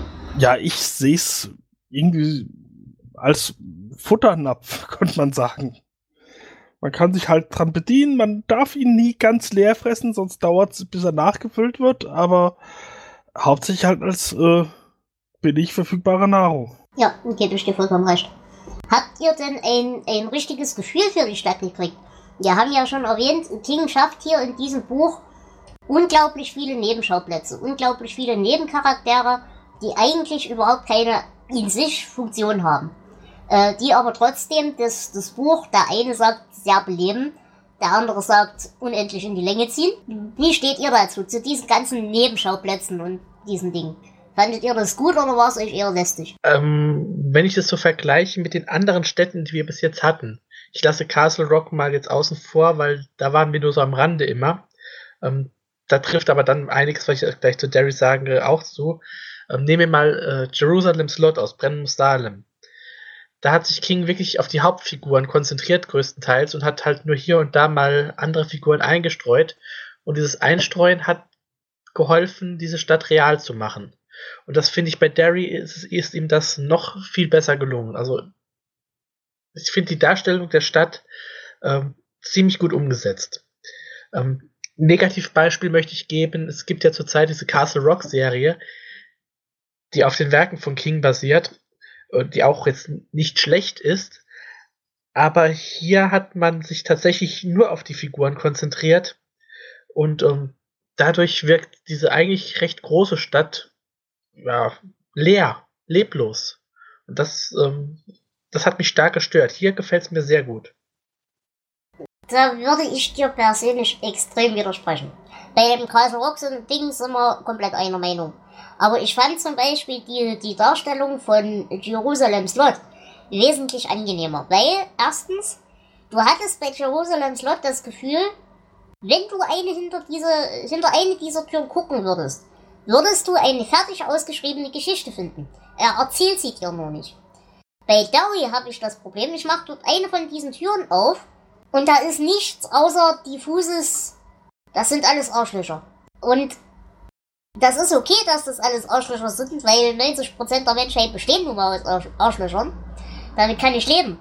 Aber das Problem, was ich damit habe, ist, dass du dieses Buch nur durch dieses Nebenschauplätze und diesen ganzen Blödsinn so sinnlos in die Länge ziehst, was keinerlei Mehrwert hat. Ich finde tatsächlich, dass ähm, Jerusalem Slot sich für mich echter angefühlt hat als Dowie. Außer ne. in den Zwischenspielen. Äh, da werden wir wahrscheinlich uns nicht einig werden. Also ähm, ich sehe es halt wirklich genau andersrum. Ähm, dass das alles Arschlöcher sind, da stimme ich dir vollkommen äh, zu. Also es gibt kaum, gut, man trifft auch nicht so viele erwachsene Figuren, aber äh, es gibt da kaum jemanden, äh, den man nicht in die Fresse schlagen will. ja, aber selbst die Kinder sind doch scheiße. Ja, nein, nicht alle. Es gibt genug scheiß Kinder, natürlich, aber ähm, viele der Figuren wirken für mich doch realistischer als äh, die Figuren in, in Salem Slot. Okay, Gegenmeinungen? ich glaube, ich würde mich Flo anschließen. Die, die, die, ganzen Zwischenspiele und alles, was so noch über Derry erzählt wird, das gibt, äh, ja, das macht das Bild von Derry schärfer. Man versteht eher, wie man sich, ja, wie, wie Derry tickt, wie es funktioniert. Ich, ich kann mich ziemlich gut in die Stadt reinversetzen, glaube ich zumindest. Okay. Chloe, bei dir? Ähm, da würde ich mich äh, anschließen. Also, äh, wie eben schon gesagt, ich finde es ähm, eine sehr schöne Umschreibung oder Beschreibung von Stephen King, von der Stadt an sich. Und äh, ich finde es ähm, alle, alle, ich finde alle Sachen, die passieren und äh, die noch passieren werden im dritten Teil, äh, machen das alles einfach aus und äh, beschreiben die Stadt einfach an sich oder charakterisieren sie irgendwie. Okay. Dann würde ich sagen, wie findet ihr denn diesen zweiten Teil für sich betrachtet? Hattet ihr daran Spaß? Hat er im Vergleich zum ersten Teil ein bisschen geschwächelt für euch? Oder war ganz akzeptabel? Ich glaube, es hat tatsächlich etwas geschwächelt. Es war so interessant, Hintergründe zu erfahren und sowas, aber es brachte die Handlung nicht weiter. Deswegen, ja, war, war halt informativ, aber nicht so richtig spannend. Chloe, bei dir? Ähm, ich muss sagen, es hat äh, meine Erwartungen, die ich hatte, als ich den ersten Teil gelesen habe, doch teils ziemlich erfüllt. Vor allem ähm, nach den einzelnen Vorstellungen von den Personen. Besonders bei Richie. Da fand ich es interessant, weil er ja auch der Letzte war, meine ich, der äh, Pennywise begegnet ist. Ähm, nee, ich fand es insgesamt eigentlich äh, eine schöne Steigerung von der, vom ersten Teil. Okay. Mm, dem möchte ich mich auch anschließen. Also ich fand den zweiten Teil ähm, besser als den ersten. Ähm, die Figuren sind mir tatsächlich vor allem im Jahr 1958 doch schon ein bisschen ans Herz gewachsen. Ähm, bei den Erwachsenen bin ich dann noch so ein bisschen unentschieden, aber mit denen hat man noch nicht so viel Zeit verbracht. Und auch wenn es ein paar Längen hat, ähm, finde ich das doch einen sehr guten Teil. Ja, da bin ich halt wirklich komplett anderer Meinung. Ich habe, ihr, ihr kennt mich, ihr hört diesen Podcast lang genug. Ihr wisst, ich kann mit diesem ganzen Coming-of-Age-Track nichts anfangen, aber überhaupt nichts. Und das ist auch, wie gesagt, da ja der größte Teil dieses Buches daraus besteht, kann ich auch mit dem Teil des Buches nichts anfangen. Ähm, ich finde diese ganze Mimi, mi, ich bin ein Außenseiter, ich hab's so schwer im Leben, Mimi, mi, mi, mi, aber ich hab ja meine Freunde. Und ach, ich hab ja ein tolles Fahrrad. Juhu, ich kann draußen rumfahren. Das Leben ist plötzlich wieder schön. Und dann wieder mi, mi, mi, mi, mi. Äh, es, es regt mich maßlos auf. Aber gut, das ist einfach mein Problem, weil ich da einfach eine andere Sicht aufs Leben habe. Der Teil hat ein paar hübsche Schlaglichter, wie gesagt, zum Beispiel die Szene mit dem, mit dem Blut aus dem Abfluss und so weiter. Damit kann ich leben. Aber ich muss ganz ehrlich sagen, ich hatte eigentlich ab dem Teil schon die Schnauze voll vom Buch. Also es hätte eigentlich den ganzen Teil meiner Meinung nach deutlich kürzer gebraucht und dann das Ende, dann hätte ich damit leben können. Aber so war es mir einfach zu viel drumherum gebastelt und ich weiß noch nicht, wie ich das Sache jetzt auflöse und deswegen schreibe ich jetzt noch ein paar Nebenschauplätze. Aber, und das ist das nächste, den ersten Teil fand ich wesentlich düsterer. Obwohl hier ja eigentlich effektiv mehr passiert. Aber mir fehlt hier tatsächlich die Atmosphäre der Bedrückung. Der kommt im dritten Teil wieder, aber in dem Teil fehlt er mir doch zu sehr, weil er zu sehr von fröhlichen Kindertagen überschattet wird, die eigentlich gar nicht so toll waren. Die Formulierung von fröhlichen Kindertagen überschattet finde ich sehr schön. Ja, das ist mein sonniges Gemüt. Ich kann ja auch nichts dafür.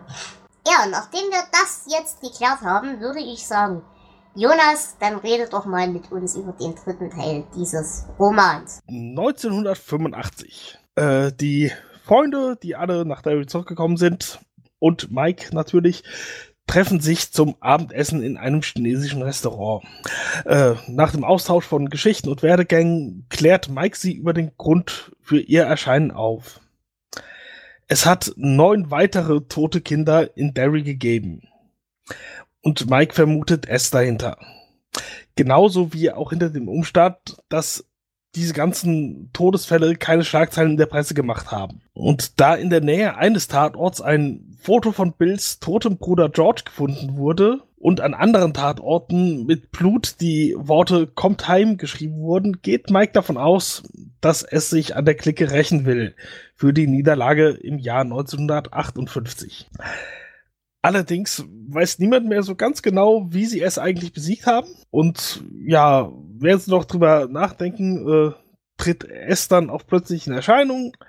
Und zwar verwandeln sich die Glückskekse, die gerade vor sich liegen haben, in zum Beispiel eine riesige Fliege oder ein großes Auge, das sich umguckt. Halt alles Dinge, die die jeweilige Person, äh, der der Glückskeks zugeordnet ist, wovor die ja sehr Angst hat ja, das äh, kriegen sie aber auch alles geregelt und dann beschließen sie, dass jeder erstmal auf eigene Faust durch Derry streift, um Erinnerungen zu sammeln.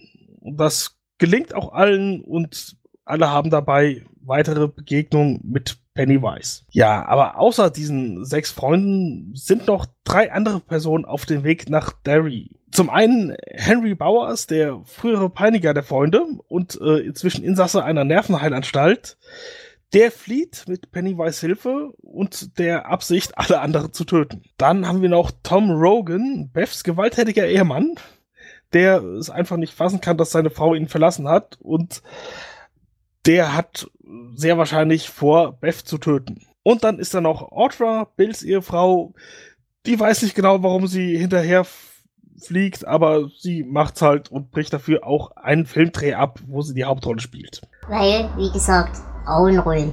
Ist ganz wichtig. Ja. ja aber scheinbar bei dem Film egal. ähm, dann haben wir noch ein Zwischenspiel. 1929 wird die Bradley-Bande von den Einwohnern Derrys in einen Hinterhalt gelockt und in einem Akt von Selbstjustiz in einem Kugelhagel geradezu zersiebt. Und einige Augenzeugen sahen dabei einen Clown, der Teil der Meute war. Soweit, so gut. Ich danke dir für diese Zusammenfassung. Und auch hier, wie ist dann euer erster Eindruck zu diesem dritten Teil gewesen? Fandet ihr den gut? Fandet ihr ihn eher lahm? Oder hattet ihr Spaß dran? Chloe? Ähm, ja, ich fand, dass es auch nochmal eine Steigerung war zum, äh, jetzt vor, zum vorherigen Teil. Äh, was ich besonders rührend fand, war die äh, erste Begegnung dann von den Freunden. Ähm, und danach besonders die, die Szene im Restaurant fand ich ziemlich interessant weil da auch nochmal einzelne Charakterzüge von den Personen rauskamen, die man vorher auch irgendwie gar nicht mitbekommen hat, finde ich. Mhm. Okay, Flo?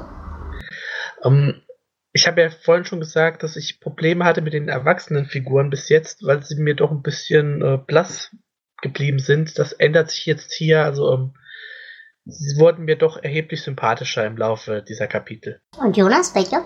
Und ja, das mit dem sympathisch werden, das kann ich verstehen, weil hier sind sie das erste Mal als Erwachsene miteinander in Interaktion. Das gibt halt auch noch eine gewisse Dynamik rein in die Geschichte. Die fand ich auch eigentlich ziemlich nett. Vor allem fand ich es äh, real, wenn sich Freunde nach Jahren treffen und es, es klickt sofort wieder und äh, man ist wieder drin, als wäre nie was passiert. Ähm, das kommt hier leider nicht so oft vor, aber das kennt man ja doch schon. Und das fand ich eine ne schöne Szene. Äh, sagen wir so, ich gebe wie gesagt offen und unumwunden zu, ich hatte mit der Dynamik von den Kindern schon als Kinder Probleme. Ich habe die nicht verstanden, das liegt aber an meiner Lebensrealität, ich verstehe sowas nicht. Ähm, ich habe Freunde, ich habe zwei, drei gute Freunde, okay, aber ich habe nie dieses Ding einer Gruppe zugehörig so zu sein in dem Sinne. Deswegen mag das sicherlich an mir liegen. Aber als die sich in dieser Kneipe treffen, Das soll im ersten Moment familiär und überschwänglich wirken und toll sein, aber auf mich hat das trotzdem die ganze Zeit so einen befremdlichen Unterton. Jetzt weiß ich nicht, ob ich den reinlese oder ob der wirklich da ist, weil es eben noch mitschwingt, dass die alle da sind und eigentlich noch immer noch nicht wissen, warum überhaupt. Es kann also durchaus sein, dass das gewollt ist, aber es ist mir doch sehr aufgestoßen. Es ist ein Unterton da. Da stimme ich dir zu. Ähm, ich glaube aber wirklich, dass er eher der Situation geschuldet ist und nicht den Figuren. Also ähm, sie freuen sich wieder da zu sein, sie freuen sich ihre alten Freunde zu, wiederzusehen, an die sie sich jetzt überhaupt erst erinnert haben, aber das ist ja egal. Äh, aber genau das ist aber schon das, was mich daran nervt. Mm, nein, ist, Du bist naja. mein allerbester Freund. Ich habe zwar keine Ahnung mehr, wie du geheißen hast, aber ich weiß, dass du mein allerbester Freund warst. Ja, das kennt man doch. Naja, vielleicht auch nur ich. Ähm, also auf jeden Fall dieser Unterton, da gebe ich dir recht. Bei dem anderen ähm, müssten wir glaube ich, länger diskutieren und würden zu keinem Ergebnis kommen. Nein, wie gesagt, das rechne ich auch, das, das, liegt einfach an meiner Lebensrealität, das muss ich nicht verstehen.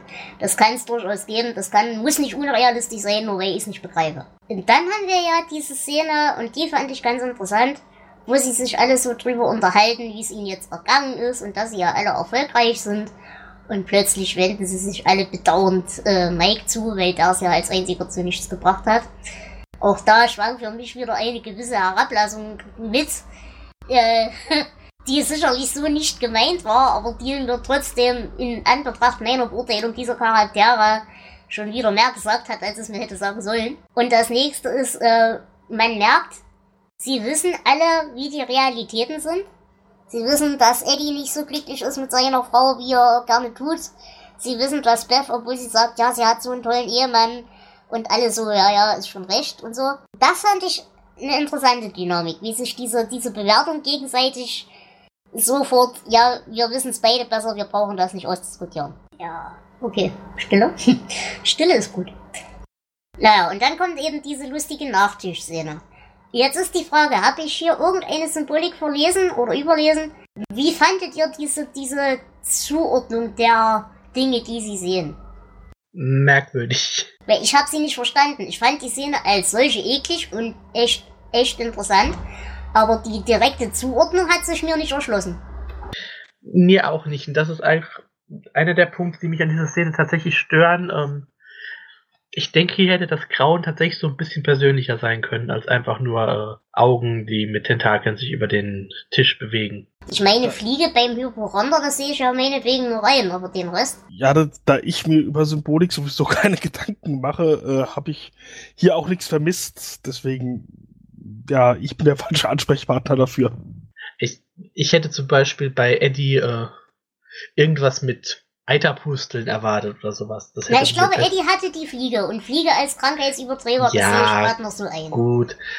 Ähm, ich weiß, war, war Beth, äh, wo Blut rauskam oder sowas? Ich weiß es schon gar nicht mehr. Äh, ja, das war Beth, glaube ich. Ja, ja also es, es, ist ein bisschen angelehnt an, an die bisherigen Ereignisse und an die Charaktere, aber ähm, ich glaube, da hätte man mehr machen können. Mhm. Und dann habe ich noch eine Frage an euch. Ich weiß nicht, ob ihr da eine Symbolik oder eine Idee habt, was das bedeuten soll. Äh, es wird ja dann auch diskutiert darüber, dass sie alle keine Kinder haben. Warum nicht? Es wird ja so angedeutet, dass das einen tieferen Sinn hat und dass das alles vom Schicksal so gesteuert ist. Was glaubt ihr, wieso? Ich habe nicht die leiseste Ahnung. Sie haben das Grauen gesehen, das hinter der Realität versteckt ist und wollen in diese Welt keine Kinder setzen. Ja, aber sie versuchen es ja. Es wird ja aktiv gesagt, der eine oder andere hat es aktiv versucht und es klappt einfach nicht. Ja, sie haben das Grauen ja auch wieder vergessen, die Körper aber nicht. Ich habe keine Ahnung, das interpretiere ich als so. Naja, bei mir ist halt hier wirklich diese Tatsache, ähm, also ich würde das so interpretieren, nachdem sie jetzt diesen, diesen finalen Endkampf nochmal erlebt haben. Ich vermute mal, jetzt würde es theoretisch funktionieren. Ich glaube, es ist tatsächlich so eine Sache von wegen, in Wahrheit seid ihr jetzt ja immer noch nur Kinder in Erwachsenenkörpern. Das heißt, ihr dürft jetzt noch nicht, bis ihr das endgültige Böse besiegt habt. Aber im gleichen Zeit, äh, im, im, gleichen Atemzug ist das, glaube ich, für mich auch wieder so ein Ding mit den, mit den Eiern und generell dieser ganzen Fortpflanzungsthematik, die da ja mit drin rumliegt in der ganzen Geschichte. Ähm, eben dieses, solange das ultimative Böse noch nicht endgültig ausgelöscht ist, kann auch das ultimative Gutes sich nicht hemmungslos ausbreiten. Ich denke auch, ähm, es wird ja vorher auch beschrieben, dass Derry oder Ace oder was auch immer Auswirkungen auf die Körper der Leute hatte. Das heißt, dass Narben verschwunden sind und erst mit der Erinnerung wieder aufgetaucht sind. Und ich denke, dass auch hier diese Manipulation irgendwie was damit zu tun hat. Vielleicht will auch diese Macht, die Ace ist, die Pennywise ist, ähm, verhindern, dass sich seine Gegenspieler fortpflanzen. Hm. Aber deswegen sind sie ja eigentlich weit genug weg aus dem Einflusskreis. Wer weiß, Also wenn- wie weit wenn ich- dieser Einfluss ist? Wenn ich jetzt es wäre, und wir haben ja vorhin schon darüber diskutiert, dass das Konzept von Rache innerhalb des Charakters eigentlich keinen Sinn ergibt. Wenn ich jetzt es wäre, dann würde ich dafür sorgen, dass die hacken wie die Karnickel und dann alle ihre Kinder töten, weil ich's kann. Weil die haben meine Kinder ja theoretisch, wollten sie ja auch kaputt machen. Dass sie es dann später erfolgreich schaffen, das ist zweitens. Aber generell so dieser Gedanke, Gleiches mit Gleichem vergelten. Aber sie einfach daran hindern, sich zu vermehren, als es, das finde ich auch wieder unlogisch. Aber wie gesagt, ich finde halt alleine schon die ganze Rache-Argumentation bei es schwachsinnig. Nun gut, ähm, wir entschließen uns, um unsere Erinnerungen wieder aufzufrischen, wie auch immer, nachdem ja unser Nachtisch lebendig geworden ist, dass wir unsere Erinnerungen am besten durch einen kleinen Stadtrundgang auffrischen, aber nicht zusammen, sondern in allen einzelnen kleinen Episoden. Das heißt, jeder geht los, jeder macht so seinen eigenen kleinen Weg und erlebt dabei wieder seine eigenen kleinen Abenteuer und Erinnerungsfetzen. Und da würde ich sagen, fangen wir mit Ben an, denn... Hm? Flo? Ja, äh, bei Ben ist ja ein Teil jetzt, kommt jetzt hoch, äh, der später noch wichtig wird. Er erinnert sich an das Wort Jude. Er geht auch wieder in die Bibliothek, die er als Kind sehr gemocht hat. Und dort ähm, trifft er einen Luftballon. Hm, Er trifft ja nicht nur einen Luftballon, sondern er sieht ja dann letzten Endes auch äh, Pennywise wieder. Und dieser droht ihm mit seinem eigenen Tod. Und ja, es tropft dann auch wieder größere Mengen von Blut von der Balustrade und solche Dinge. Was mich übrigens wieder ein bisschen an die Szene aus Shining erinnert hat äh, im Film, wo so das Blut durch, durch diesen Flur schwappt. Aber das war nur aus dem Film. Und hier, auch in diesem gesamten Kapitel, hier sehe ich jetzt einen Punkt in dem Buch, äh, der sich widerspricht. Also wie gesagt, ich, obwohl äh, Pennywise ja Hinweise hinterlässt, die auf den Club der Verlierer hindeuten, ähm, sehe ich es nicht so, dass er sie versucht, nach Derry zu locken. Ähm, einfach auch, weil er in diesem großen Kapitel versucht, sie wieder loszuwerden. Ja, eben. Und äh, ich sag ja, diese ganze Geschichte ist idiotisch. Aber wenn es nicht, wenn es nicht Mike war, der dieses Kommt heim hingeschrieben hat. Denn die Schildkröte schreibt nichts mehr mit Blut irgendwo hin, weil die ist hin. Oder? Ähm, das ist auch interpretationswürdig. Nein, aber du, du verstehst das Problem, was wir haben. Es ergibt insgesamt einfach keinen Sinn. Weder wenn es es war, noch wenn es nicht es war. Was natürlich auch sein kann, ist, dass es ja in seiner ganzen Existenz so gespalten ist, äh, dass es auch wirklich unterschiedliche Ratgeberstimmen in sich selbst hat.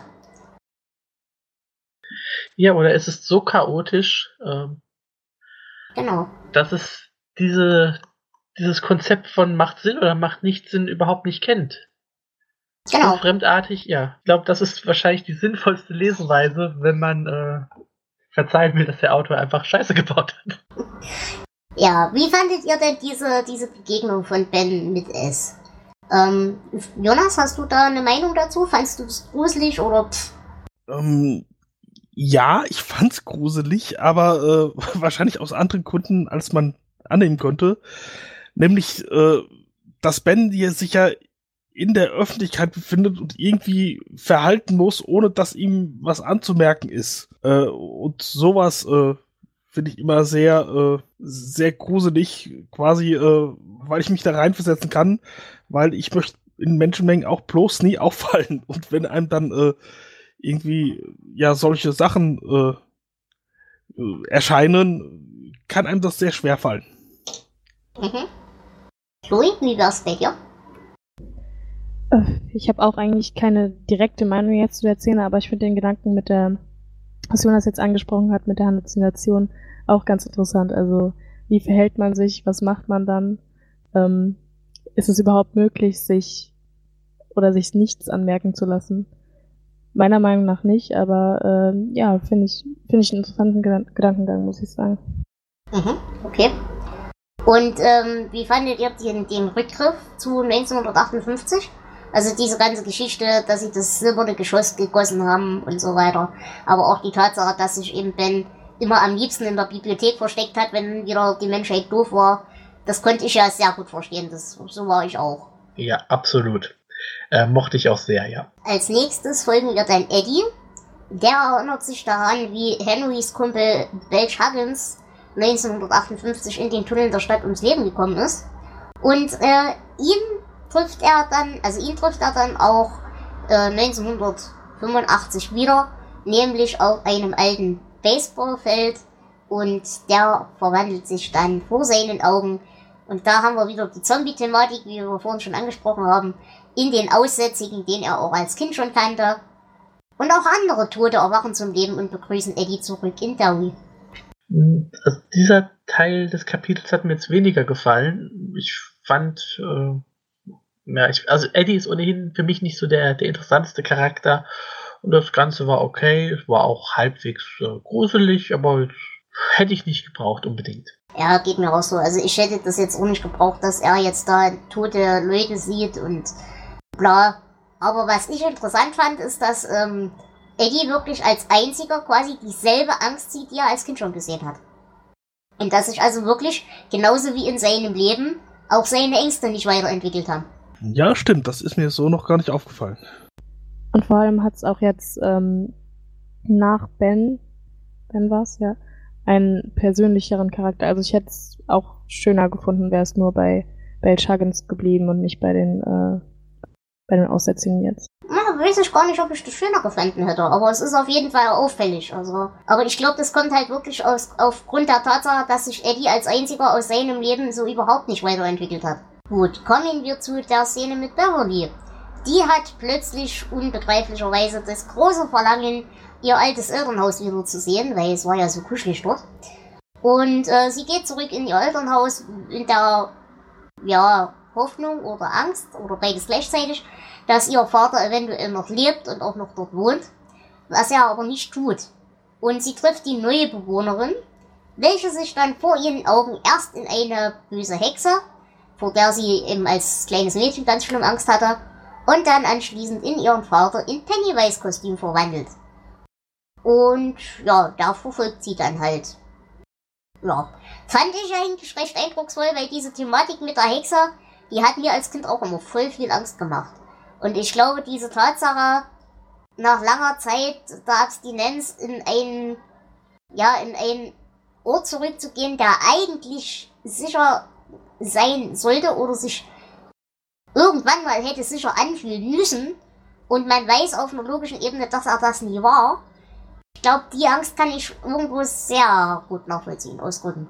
Ja, das kann sein. Also ich glaube, das war auch eine der bedrückendsten äh, ja, Geschichten jetzt in diesem Abschnitt. Einfach weil das auch mit Täuschung spielt. Und das finde ich immer sehr, äh, also das löst bei mir immer irgendwas aus, wenn äh, ja Leute nicht die sind, die sie zu sein scheinen.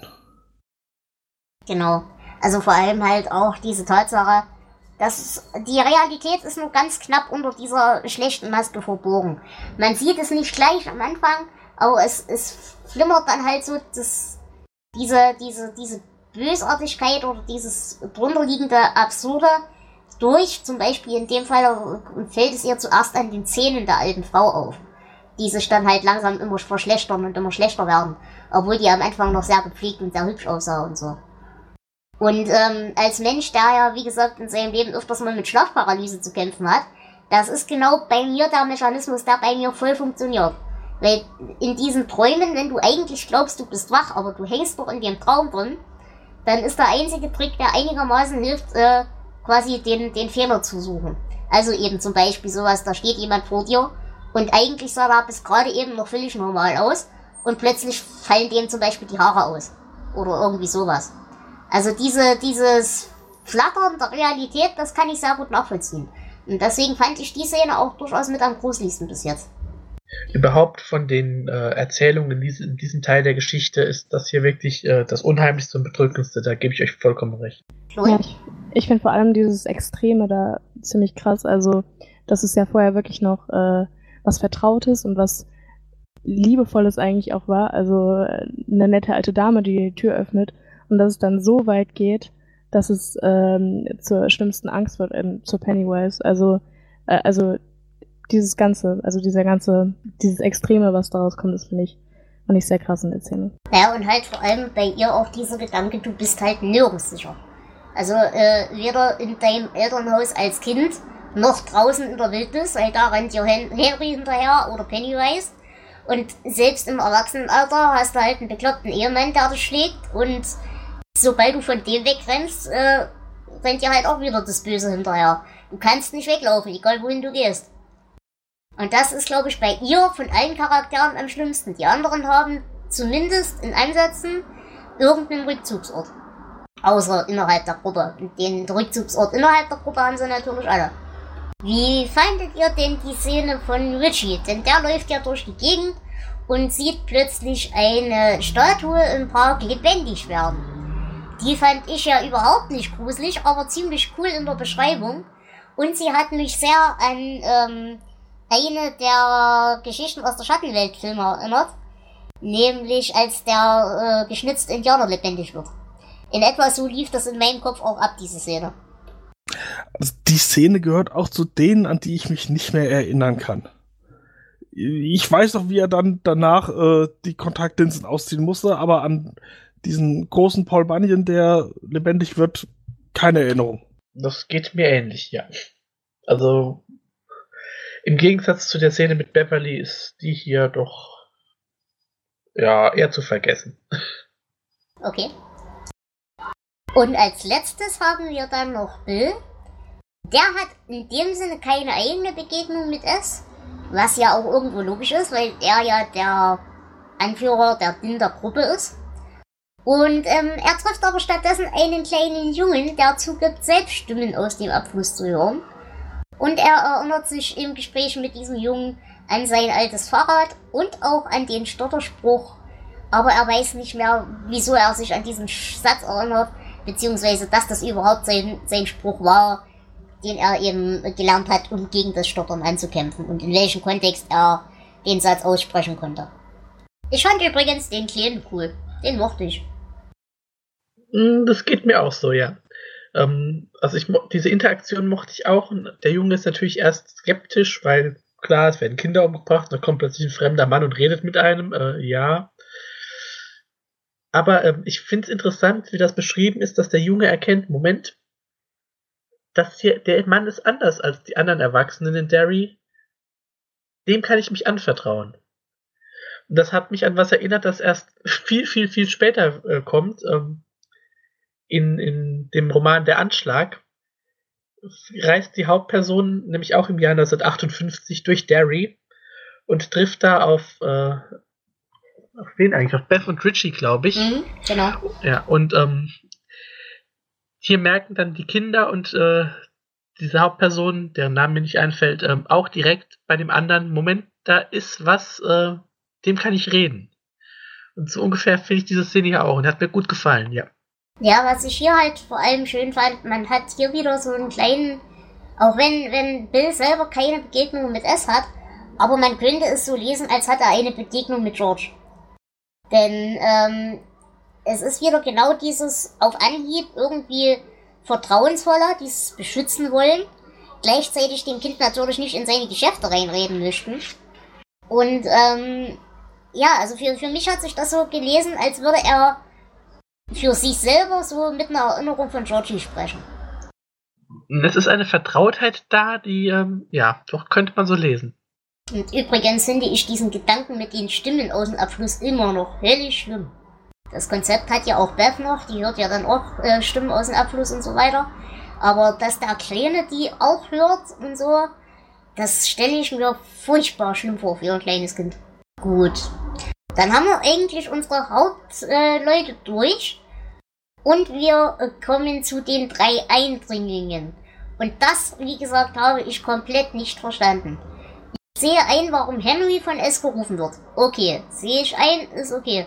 Hat eben, wie wir gerade schon gesagt haben, äh, diese Anleihen von äh, dem Helfer von Dracula und so weiter und so fort. Der eben auch mondsüchtig und vom Mond rekrutiert wird, sage ich mal. Das sehe ich ein. Henry ist nur noch auf der Welt, um es zu dienen, auch wenn er selber vielleicht nicht weiß.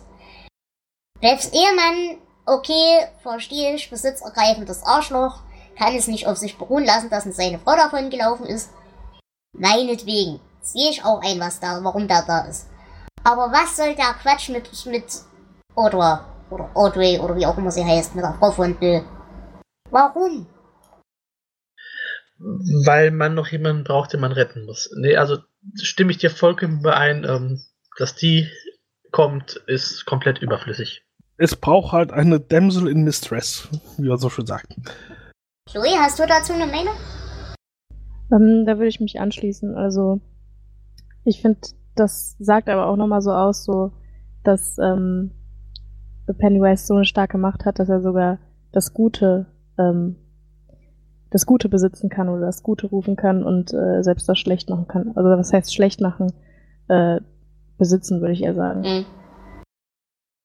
Hm, Ich gebe euch in Teilen recht mit dem Damsel in Distress Ding. Meinetwegen ja. Aber ähm, was ich glaube ich finde, was noch viel wichtiger ist, es muss natürlich ausgerechnet wieder Bills Ehefrau treffen. Weil er ist eben der Din des Kartetts. Er ist also die Spitze, die man im Zweifelsfall angreifen muss. Es hätte ja auch die Frau von Richie sein können. Gut, die Frau von Eddie hätte jetzt nicht so viel getan, das wäre jetzt relativ egal gewesen. Aber es hätte ja auch einen von den anderen erwischen können. Versteht ihr, was ich meine? Aber es muss Bill erwischen, damit es ihm seine gesamte restliche verbliebene Familie auch noch nimmt. Ja, das, ähm, es ist halt auch die einzige Figur von diesen Nebenfiguren, von den Eheleuten oder so, um die man wirklich äh, sich ein bisschen kümmern würde. Nein. Doch stell dir vor, äh, oh Gott, Eddie, es hat deine Frau entführt. Äh, was machen wir denn jetzt? Och, gehen wir nochmal zum Chinesen. Also, Ja, hast ja recht. ja, ich Aber verstehe. zum Beispiel Richie mag ja seine Frau. Die ist Ja, ein bisschen aber- doof, aber der mag sie ja. Ja, aber äh, da fehlt so irgendwie noch ein bisschen der Kick. Also, ich verstehe, warum King das ausgerechnet mit Audra macht, aber ähm, ich stimme dir vollkommen zu, es ist eigentlich überflüssig. Also man braucht nicht noch einen Grund, äh, um gegen Es zu kämpfen. Ähm, da gibt's schon genug. Ja, zumal sie sich ja zum Kämpfen schon entschieden haben, als sie überhaupt erstmal rauskriegen, dass sie überhaupt in der Stadt ist. Genau das, ja. Naja, und wie gesagt, alleine die Frechheit, wieder einen Charakter zu schreiben. Die Frau ist erfolgreiche Schauspielerin, hat eine Hauptrolle in einem sonst wie tollen Film, verdient eigentlich in Anführungsstrichen das Doppelte von Bill oder zumindest genauso viel. Aber er könnte ja seinen Schwanz in eine andere Frau stecken. Ich muss jetzt unbedingt dahin. Er kommt ja nicht ohne mich klar. Wahrscheinlich findet er das Loch nicht. Ich könnte platzen bei so einer Scheiße. Gut. Ich, ich habe den Eindruck, du magst diesen Charakter nicht. Ähm, was heißt welchen? Ich mag die alle nicht. Ja, aber es ist ja auch kein Wunder, weil Fleck spielt ja gar nicht mit. Das stimmt nicht. Ich kann ja auch. Wäre Pennywise ein bisschen. Eigentlich mag ich Pennywise. Und wir sind wieder an dem Thema. Pennywise ist die beste Frauenfigur im Buch. Jonas, ich hab's mir eben verkniffen, das zu sagen. Ja, ihr habt ja recht. Aber trotzdem, was soll denn der Scheiß? Das kann man doch nun wirklich nicht auf vernünftiger Ebene verargumentieren, was das soll. Wir kennen dich ja zum Glück. Na gut. Äh, dann kommen wir zu diesem lustigen Zwischenspiel mit der Bradley-Bande. Und auch hier habe ich wieder das Gefühl, ich habe irgendeine Symbolik verpasst, die ich verpasst habe. Habe ich verpasst? Mit Sicherheit, aber ähm, Tumbleweed? Nein, ich finde sie auch nicht. Es ist halt wieder eine Geschichte äh, aus der Geschichte von Derry. Ähm, die Bradley-Bande, also es ist angelegt an so eine Bonnie und Clyde-artige Verbrecherbande. Äh, die kommt nach Derry und die Leute da erfahren davon, versammeln sich und knallen alle ab. Und irgendwo ist ein Typ, der wie ein Clown geschminkt ist. Hm, Das Einzige, was ich hier reinlesen könnte, wenn ich es wollen würde. Ich meine, es sind ja trotzdem in Anführungsstrichen die Bösen. Und ähm, hier kann man wieder reinlesen, diese, diese Sache mit dem, in Anführungsstrichen, gerechten Turm, der sich aber natürlich in Selbstjustiz äh, entlädt. Genauso wie wir in anderen Szenen so eine Lynch-Szene ja, haben und so weiter. Also dass eben quasi dieses, diese gerechte Empörung, sobald sie in Selbstjustiz umschlägt, eben auch wieder eine Sache ist, die dem bösen, chaotischen zuzurechnen ist. Bla. Ich habe die Szene nicht verstanden. Es würde für mich auch wieder als, als Kurzgeschichte funktionieren. Es ist schön geschrieben, es erweitert die Geschichte von Derry und es verlängert das Buch halt nochmal um einige, einige Seiten. Weil wir das unbedingt brauchen. Nun gut, ähm, ich würde sagen, habt ihr denn jetzt zu diesem Teil erstmal noch Schlüsselszenen, die ihr gerne besprechen gewollt hättet? Nee, ich habe nichts mehr. Gut. Dann würde ich sagen, liebe Hörerschaft, es war mir eine Ehre, dass ihr in dieser Folge wieder dabei wart. Und wir hören uns in der nächsten Folge zum nächsten Teil von S. Da kommen wir dann inhaltlich ins große Finale und was wir sonst noch machen, werdet ihr erleben. Liebe Chloe, es war mir wie üblich ein Vergnügen mit dir zu senden. Mir auch. Vielen Dank.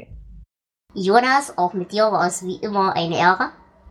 Hat Spaß gemacht.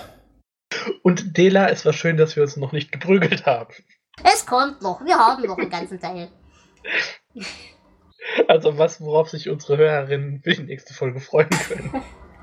Liebe Hörerschaft, passt gut auf euch auf. Wir hören uns in der nächsten Folge zu es. Bis dahin. Ciao. Tschüss. Tschüss. Tschüss.